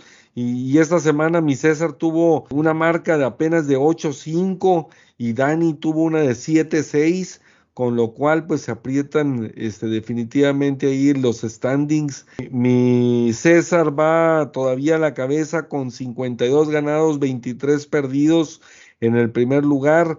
Un punto atrás va Pepe, este, que tuvo una, una semana de 11-2 eh, y llega a 51-24. En tercer lugar, Carlos Macías, después del 10-3 de este, de este fin de semana, y, y está en 50-25. Posteriormente, Dani, que cae a 48-27 después de, de seis partidos eh, fallados este eh, fin de semana. Y eh, pues el Chuy Stats está ya con, después de un 10-3, se pone en 45-30 y a 7 puntos ya de mi César. Sí ayudó, ¿no? El hecho de que ya este, se, se definieran los roles entre Chuy Stats y Jesús Treviño. es que pues hay que, hay que hacer la polémica, mi César, hay que apostarle y ser arrojados y divertirse. Siempre he sido de decir las cosas después de no tiene chiste, siempre hay que apostarle a decirles antes de, este, aparte pues hay que tomar en cuenta todos estos uh, datos y, y, estadísticas raras de repente y a veces hasta el instinto este, en pensar, ¿sabes qué? Este equipo va a dar y va, a cambiar aquí su, destino en la temporada, etcétera. Entonces, pues bueno, vamos a ver cómo, cómo nos va en esta jornada número 8, donde ahora, contrario a la semana anterior, donde hubo seis equipos que descansaron, pues ahora solamente van a descansar dos. Entonces, eh, pues viene una semanita eh, bastante saturada de fútbol americano. Y, pues definitivamente muy interesante. El, yo creo que el, que el partido eh, con el que quiero empezar, eh, voy a ir hacia dejando al final el más interesante de todos. Yo creo que, que el partido número 6 de los que yo creo que, que me llamaron la atención al, al, ver, sobre todo por la posición que guarda cada una de las escuadras, es el juego de Pittsburgh contra Cleveland. Este, Pittsburgh con tres ganados, tres perdidos, Cleveland con marca de 4-3, un juego divisional importante que obviamente para el que pierda, pues lo, lo va a ir relegando este, cada vez más. ¿Qué es lo que los mantiene pues eh, eh, al acecho? Pues obviamente el que el equipo de los cuervos haya caído con, con Cincinnati y, y, pues bueno, se apretó la división y estamos viendo que entre Pittsburgh y, Ravens pues hay solamente dos juegos de, de diferencia y obviamente con, con Cincinnati también. Entonces, pues bueno, ahora empiezo contigo, mi Carlos. ¿Qué te parece ese duelo de Pittsburgh contra Cleveland? Bueno, Pittsburgh contra Cleveland viene que Pittsburgh de descanso puede ser un resultado favorable para ellos. Ya toda la planeación, todo lo que tenía de problema la ofensiva de Matt Canada puede ir mejorando. Recuperar las piezas perdidas en la defensa en diferentes puntos puede ayudar a los acereros. Más aún así, sigo viendo a, a Browns con una defensiva fuerte. Eh, sé que no va a estar Kaim Hunt, no sé si vuelva Nick Chubb, este, creo que por ahí debería estar Baker Mayfield, pero vuelve Jarvis Landry, no se vio tan mal este, Case Keenum, que con una semana más de, trabajo con el equipo, creo que podría ser un duelo muy parejo. Ahí este, yo vería un poquito la ventaja al de casa, al de casa que creo que es Browns, y, pues la verdad, quiero ver a, a, ver si ya la ofensiva de Matt Canada con una semana empieza a agarrar este, mejores bríos de lo que nos han pintado esta temporada. ¿no? No, ya, ya ha sido hijo históricamente, es, al menos en los últimos 30 años, ha sido hijo Cleveland de, de Pittsburgh y pues bueno, eh, vamos a ver cómo, cómo va en este juego, que obviamente las lesiones definitivamente es eh, lo que merma al equipo de Cleveland, el regreso de Jarvis Landry importante, sin embargo se volvió a lesionar en este, en este regreso que, tuvo, entonces vamos a ver eh, cómo evoluciona durante la semana como para poder uh, jugar. Y, y, el resto, pues las lesiones yo creo que sí son bastante considerables, sobre todo si la, si la filosofía del equipo es el ataque terrestre y tienes lesionado a tus, uh, eh, a, a, tus dos estrellas, pues obviamente eso complica las cosas. Más aparte, si, si ha sido inestable, el que ha sorprendido las últimas semanas ha sido el ala cerrado en Goku o como se tiene un nombre medio difícil que no termino de, de, de, de, aprenderme cómo pronunciarlo, pero, pero bueno, se, ha visto por encima de, Austin Hooper en estas, en estas últimas dos semanas. Y yo creo que, que, es un duelo clave para ambas escuadras. El hecho de venir de descanso definitivamente a Pittsburgh en el papel, pues debería de ayudarle por un lado a que sanen algunos de los jugadores que traen lastimados y por el otro lado pues a lograr una armonía, aunque crece el rumor de que Mike Tomlin podría ir a la Universidad del Sur de California para el próximo año, cosa que él ya desmintió. Este, pero bueno, cuando el río suena es porque lleva agua, ¿verdad? Entonces, eh, pues tampoco descartaría ese hecho y yo creo que al menos mueve las cosas en, en Pittsburgh y va a empezar a haber bandos si no se sabe manejar bien la, la situación, ¿no? Mm, por el otro lado, pues bueno, el partido número 5 en mi lista que hice aquí de, de, de importancia de, de los partidos, pues veo a los Patriotas de Nueva Inglaterra contra los cargadores de, Los Ángeles, mi César. Un juego muy interesante, sobre todo porque Nueva Inglaterra pues viene después de apalear, claro, a los Jets de Nueva York, pero se vieron muy contundentes, sigue evolucionando Mac Jones, aunque obviamente pues sabemos que, que, que sigue siendo su primer año, ¿no?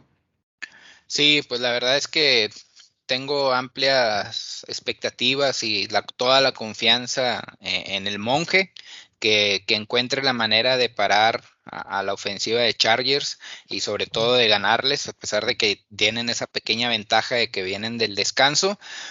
Pero pues es difícil, ¿no? Es difícil porque sabemos que, que Patriota sigue siendo un equipo este, que está en trabajo en proceso, que está formándose bien, que ha tenido buen, buenos, buenos partidos. Ahora le toca contra un rival este fuerte, que pues ya antes de, de, haberle ganado a Jets, pues por ahí se topó a Vaqueros y también este, estuvo peleando. Veremos ahora cómo se comportan. Sin embargo, pues creo que sí tiene una gran ventaja el equipo de Chargers y pues espero que, que sin bronca puedan, puedan ganar este partido. Eh, la expectativa es ver cómo va regresando o cómo pues también se van encaminando los Chargers y re regresan más bien de este último partido donde eh, pues no, no le salieron las cosas, entonces creo que es muy importante que hayan aprovechado la semana de descanso y que vengan a full. Yo, yo creo que el juego es, eh, es interesante, sobre todo porque la defensiva de Nueva Inglaterra, pues salvo el partido que los hizo pedazos Dallas en su propio estadio, pero es, es la fortaleza de, de, del equipo de Inglaterra y las ofensivas sostenidas. Yo diría que hasta de entrada, hasta cierto punto, hay una cierta similitud entre el equipo de los cargadores y el equipo de, de, este, de Nueva Inglaterra. Tratar de tener ofensivas sostenidas. Obviamente, eh, Herbert tiene pases mucho más largos que los que tiene Mac Jones, que lo han llevado como quiero un poquito más conservador, pero este sí me parece un, un buen duelo. Dallas, Minnesota, es una rivalidad añeja desde los años 70, varios partidos, campeonatos de conferencia y juegos memorables eh, se, se han celebrado a través de, la historia entre ellos, muchas veces también enfrentándose en Día de Acción de Gracias los Estados Unidos, que de entrada esto me da pie para mencionar, recuerden que los partidos esta semana son a las 11 de la mañana, tiempo de Monterrey, que, que vamos a tener nuestro cambio horario este domingo, y, y pues bueno, ya los partidos vespertinos pues serán ahora entre las 2 y 2.25 de la tarde aproximadamente para que el juego de domingo por la noche pues realmente va a empezar a las 6.20 de la 6.20 de la tarde. Entonces, como, como juego 4 este de Dallas contra, contra Minnesota, eh, no sé cómo lo, cómo lo veas, eh, Charlie, pero, pero el partido suena, suena interesante, ¿no? Y sobre todo Minnesota, que pues va a tratar de mantenerse en, en la pelea ahorita que va pues con 3-3, ¿no? Suena muy interesante el partido y la verdad, este, pues vemos un rival fuerte para Dallas, ¿no? Me, eh, creo que están un poquito al nivel, salvo ver cómo sigue corriendo Dalvin Cook y ese y Alexander Mattison ahí en Minnesota, tiene un equipo muy fuerte. Cuando involucran mucho a Adam Tinnell, eh, Minnesota, tiene mejores resultados, eh, salvo que en muchas de las ocasiones no, no llega a localizarlo Kirk Cousins y le carga demasiado el juego a Jefferson. Entonces, cuando Minnesota pierde balance en la ofensiva, generalmente pierde, ¿no? Y les ha pasado tres veces. Por el otro lado, la duda y gran incógnita de Dallas es ¿Estará Dak Prescott?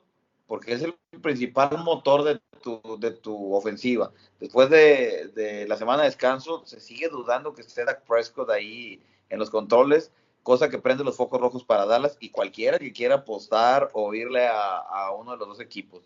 No sabemos cómo funciona Dallas con su coreback suplente, entonces hay No que tiene, realmente no tiene. entonces hay que ver cómo va eso. Depende mucho del resultado de este juego, que esté Dak Prescott o que no esté. Si está Dak Prescott, creo que debemos de ir Dallas. Si está, si no está Dak Prescott, pues eh, va a ser una decisión muy difícil. Fíjate que ahorita que lo dices, Carlos, este, y, y lo, lo escuchaba y lo reflexionaba, yo creo que si, o sea, estando, yo no creo que Dak Prescott sea el más importante ofensivamente hablando. Yo creo que por un lado el ataque terrestre combinado de Pollard y Elliott es fundamental y es lo que le da el balance al equipo. Y, por el otro lado, eh, Schultz como, como ala cerrado eh, me ha encantado, ha tenido una muy buena temporada. Eh, entonces, si está, yo creo que, en parte ellos tres son pieza fundamental en, en un ataque equilibrado y, sostenido. Pero si no está Prescott, sí estoy de acuerdo contigo que el equipo pues se cae de manera importante. Entonces, eh, es algo raro porque la lógica diría, bueno, si está es como para que él sea el, el superestrella y el que marca diferencia. Para mí no lo es, ¿sí? Eh, pero si no está, sí se nota su ausencia. Claro, obviamente esto en parte porque pues tampoco tiene un 2 que, que, que sea tan importante o que, eh, pues bueno, está en, digo, no es una situación como la de Búfalo con un Trubinsky, bien o mal, ¿no? Pues mira, aquí, mi Chuy, yo creo que sí es muy importante que esté. Y, te- pues bueno, a mí me gusta ver así como que las fortalezas en los equipos y Minnesota ahí calladito, pues la verdad es que tiene o, lidera a la, NFL en cuestión de, de, los hurries o, de las presiones al coreback, tiene 46, entonces tiene, o sea, un, porcentaje muy alto de, lo que es este jugadas de presión, entonces tienes un una línea de 7 o, un front seven que, que domine el campo en realidad y que también ayuda eso a que, tu, a que tus rivales en realidad estén bajos, o sea, en rendimiento, que, no te completen más de, del 70% de pases, más del se- 65%, que el rating de los corebacks rivales de Minnesota no supere el 90% del, del, del rating en sí del coreback. Sin embargo, también por otro lado tienes a la ofensiva de Dallas que a pesar de todo y lo que hemos visto así en la temporada, que tienen un muy buen récord y el año pasado sufrieron mucho, ahora esta línea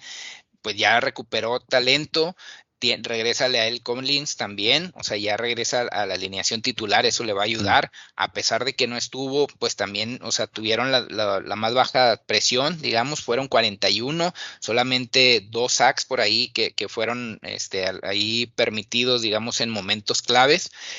Entonces tienes estas dos pues fortalezas, tanto la defensa de Minnesota como la línea ofensiva de, Dallas, además de todas las armas que tiene.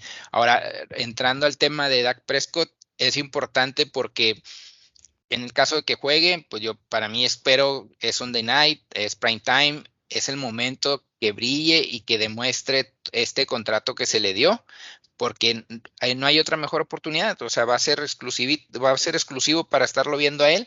Entonces, cuando pasa esto, yo espero que ahí esas grandes estrellas se muestren y salgan a, flote y saquen y ganen los partidos.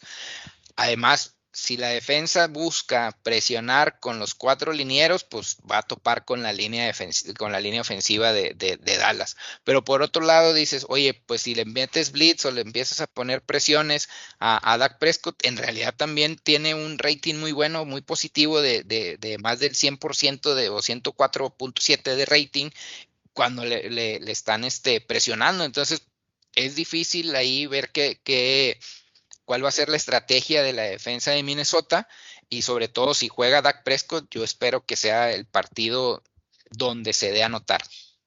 Esa es mi expectativa en este partido. Fíjate que yo incluso desde ahorita me voy a atrever a decir que Minnesota va a calificar a la postemporada.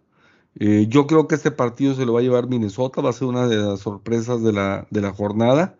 Eh, tiene un, buen ataque, la verdad de las cosas que tiene, tiene jugadores interesantes, un cuerpo de receptores, este, como decíamos con Tillen y Jefferson, eh, muy sólido y, obviamente, pues qué decir de Cook en, en el caso del ataque terrestre. Kirk Cousins, Kirk Cousins tiene buenos números y, bueno, hay que tomar en cuenta también que Minnesota tiene apenas un partido jugado inter, interdivisional y, lleva marca de 1-0 y dentro de la conferencia lleva también un récord de 3-1. Entonces, eh, yo creo que se, para fines de tiebreakers, etcétera, eh, y no hablando contra, contra los empacadores, sino hablando contra el resto de comodines, que ahora recordemos también que se agrega uno más para esta temporada por el incremento de, de, de, partidos también de una al haber una semana más de juegos. Entonces, eh, si lo si vemos el resto de las divisiones, obviamente en el oeste pues van a pasar Arizona y los Carneros, salvo que pase alguna tragedia por ahí, pero en el resto pues estamos hablando de que Nueva Orleans va con 4-2, eh, también estamos hablando que en el caso de la, de la división de, de Dallas, pues el que le sigue es Washington con 2-5. Entonces yo creo que Minnesota se va a terminar colando este, a la postemporada y yo creo que debería de ir en ascenso eh, y paulatinamente y debe de, de este equipo de llegar de manera interesante a la postemporada. Ese es mi, mi sentir en este, en este aspecto y veo que va a ser una de las sorpresas de la semana definitivamente Minnesota contra el equipo de los, de los Vaqueros, que obviamente el tener el descanso pues supondría uno que, que le permite llegar bien aceitadito, sin embargo, bueno, pues también a veces desconcentra o puede sacar de ritmo. Entonces, pues bueno, ese es el, el que veo como el, como el partido número 4. En el número 3, pues Tampa Bay contra Nueva Orleans. Recordemos que el año pasado en los dos partidos de, de, la temporada regular, el equipo de Nueva Orleans le ganó a los Bucaneros y no nada más les ganó, los apaleó en ambos encuentros. Se vio espantosamente mal el equipo de, de, este, de Brady y, en ambos los, los dominaron ampliamente de principio a fin, entonces los borraron del mapa, uno de ellos, eh, no recuerdo si fue 38 a 3 o, o 38 algo por el estilo, y, y, incluso pues fue un domingo o lunes por la noche, este, donde Drew Brees los simple y sencillamente los apabulló. Entonces, eh, pues Brady querrá sacarse la espina de lo que pasó el año, el año pasado. Recordemos que de entrada en la primera derrota fue en la jornada inaugural. Bueno, visitaba a, a Nueva Orleans en, en 2020, en su primer partido sin haber tenido pretemporada, sin nada. Y, y pues bueno, este sí me siento en Nueva Orleans, que este es otro Nueva Orleans, con Jamie Winston, tiene una marca favorable de 4-2 pero hay que recordar también que Drew Brees sí tenía el liderazgo y el dominio del sistema, pero tampoco ya la última temporada pues fue tan certero en sus pases, ni tuvo el yardaje, de entrada tuvo lesiones, etcétera, etcétera. Entonces, este, no sé qué opinen de ese partido, mi Carlos, ¿cómo lo, cómo lo béisbol? Y lo veo, por ser divisional, lo veo cerrado, ¿no? La verdad, eh, vemos un Bucaneros que viene haciendo bien las cosas, viene enrachado después de, romper los 600 pases de Tom Brady. Y los juegos que he visto últimamente en Nueva Orleans no me acaba de convencer James Winston como coreback. Siento que por ahí Sean Payton lo está deteniendo mucho, quiere que no lance intercepciones, lo limita mucho al, al pasar. Eh, los receptores que él tiene no tiene una profundidad de, considerable. Le falta Michael Thomas que cuando vuelva veremos cómo anda después de la, bronca que trae con la directiva. Eh, su arma principal es Camara, que en los juegos pasados no ha dado arriba de las 100 yardas. Entonces, Pero sí combinadas, Carlos, porque se vio sensacional ahora en el ataque aéreo Camara, este, en esta jornada anterior. Digo, tuvo, no recuerdo si alrededor de 90 yardas por aire, este, y 130, 140 yardas totales, ¿verdad? combinadas. Más aún así estás con, contra Seattle, que Seattle no tiene una buena defensa, que tiene claro. Te vas a enfrentar a un frente defensivo impresionante eh, de, Tampa Bay. Va a tener que soltar mucho el balón, algo que Sean Payton está conteniendo mucho a James Winston. Y pues ver si por ahí se recupera Tyson Hill para hacer un tándem como en aquel juego, no, no, me acuerdo contra quién fue, que los estuvo variando, ¿no? Que estuvo haciendo un ataque un poquito más impredecible y que le permitió ganar. Mm, sigo sin encontrar a James Winston como la solución, el coreback de Nueva Orleans. Eh, para mí, Bucaneros viene con la racha para ganar el juego, ¿no? Pasando al, juego que veo como el segundo más interesante de la jornada, eh, el, el, encuentro entre los Titanes de Tennessee visitando a los Potros de Indianápolis. ¿Y por qué? Pues, eh, ¿por qué me gusta este encuentro? Porque es un partido divisional, es un partido en el cual, pues, de ganar el equipo de, de Indianápolis se pone 4-4 y dejaría a Tennessee con 5-3.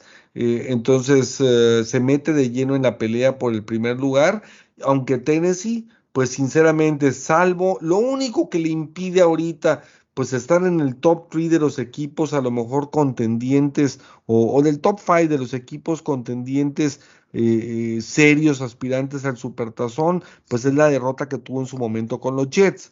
Sin embargo, pues ha venido semana a semana, se ve su evolución, ya regresó Julio Jones y, creo que el equipo tiene dos muy buenos receptores tiene un excelente este corredor que es sin duda alguna el mejor de la liga y, y, tiene un mariscal de campo muy muy consistente este que ha sabido pues ganarse el, liderazgo con su estilo con su perfil del, de, la, de la escuadra. Ya la defensiva pues bueno este el profundo Bird que a mí eh, en lo personal me, me, me encanta y que volvió a retomar su, su nivel después de un mal 2020 eh, y, y, obviamente Dupuy incluso ya tuvo ahora pues también un, balón recuperado por ahí. Entonces eh, yo creo que, que, que, es un gran partido. Habrá que ver a Carson Wentz porque algunos se quedan ahora, como pocas veces se ve a nivel nacional al, al equipo de Indianápolis, pues uno se queda con lo que vio este, contra San Francisco, un juego pasado por agua que vimos que muchos batallaron con, con el manejo del, del, balón. En los tres partidos previos, este, Wentz había tenido arriba de 110 de, de, rating, ya había ido mejorando y traía creo que marca de 6-0 en, en anotaciones contra, contra padres interceptados.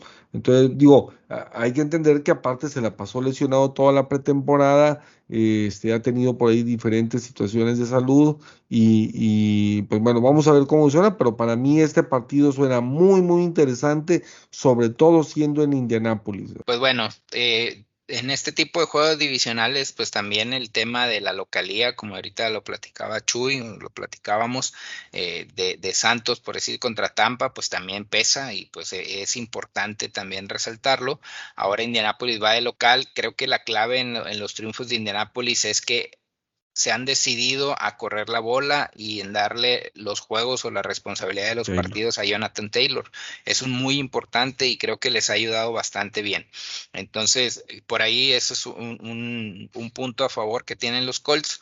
Por otro lado, el hecho de que tengas a Henry también con una pues carga importante, ya son siete juegos que, que, le has estado dando bola y bola y bola, ahora hasta en el juego pasado hasta tuvo que tirar un pase ya para, pues para ahí también en las jugadas sorpresas y que no siempre pongan a todos esperando una corrida de él, creo que es importante también mencionar que en este tipo de juegos divisionales, cuando hablas de, de este tipo de equipos, se preparan de una manera más especial o más fuerte o más enfocada o especializada a, de, a, detener a sus rivales, o sea, de la división. ¿Por qué? Pues porque se los topan dos veces al año y necesitan parar. Entonces, el fuerte de Colts, además de que ya están estableciendo el ataque terrestre con Taylor, es su defensa. Entonces, es, es importante que mantengan, eh, que mantengan pues ahora sí que no explote Henry durante el partido y que le den la responsabilidad de Tannehill al brazo de Tannehill para sacarlo adelante. En este juego, pues para mí creo que va a ser un juego donde pues de, plano no creo que sean muchos puntos y se me hace que va, va, va a ganar por ahí los Colts por, pues por, el, por este tema de, de, la localía y que siento que han aprendido a que en la medida en que le den la bola a Taylor tienen más posibilidades de ganar. El juego de la semana y tal vez de los mejores de la temporada, el que considero el juego estelar de esta jornada número 8 pues bueno, el de este jueves, este, donde el equipo de, de Arizona va este, a recibir al equipo de los empacadores de Green Bay. por, por un duelo que desde ahorita se están disputando pues el poder aventajar eh, en, a, en, esa posible llegada la, al campeonato de la conferencia nacional y jugar, terminar jugando como locales. Es un partidazo con todo, con todo y que obviamente pues se reporta por ahí la ausencia de Devante Adams este, por COVID, pues yo creo que es un partidazo espectacular. Ya ha habido, recordemos, por ahí juegos de playoff, incluso entre ellos recientes, que se han ido incluso a tiempo extra y que han terminado con jugadas espectaculares, bombas de último segundo, este, todo. Entonces, eh, digo, la verdad es que, que es un duelo que en lo personal ya me estoy saboreando desde ahorita y que va a ser todo un espectáculo. Este sí promete para hacer un, un, juego similar a aquel de los carneros contra Kansas City, que, que, se iba a jugar en México y que terminó siendo todo un, todo un evento.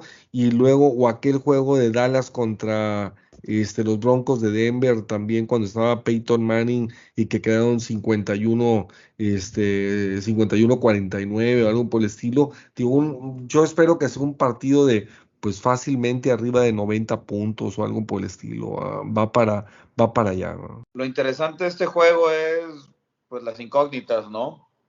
Todas las lesiones que tiene Green Bay, eh, el Cardenal le recupera a, a Chandler Jones, eso es, es, importante.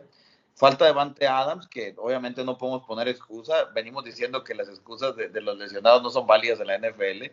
Devante Adams por el protocolo COVID. Así es, ya, ya está preparando la cama.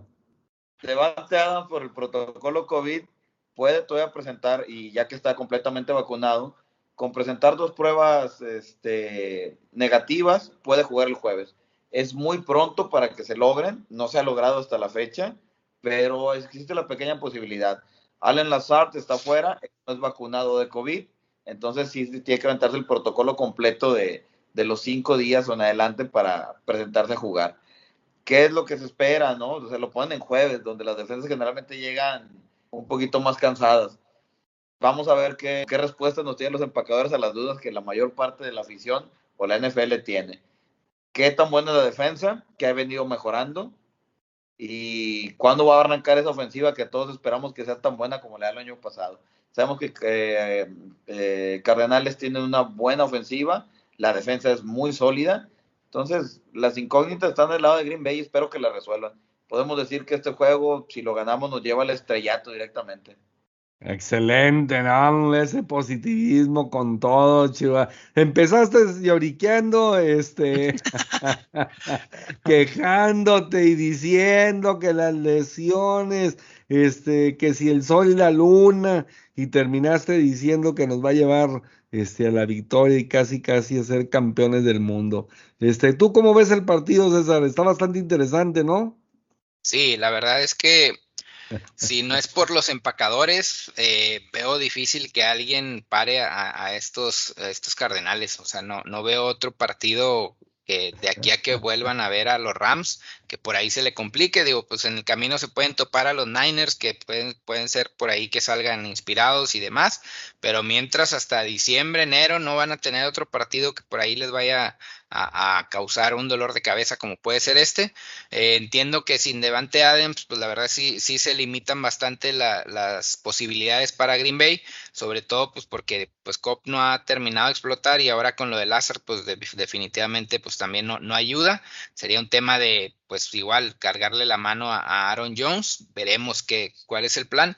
Sin embargo, pues lejos de los problemas ofensivos que tienen por, por este tema de, del COVID, pues yo no veo cómo puedan parar a, Kyle, a Kyler Murray.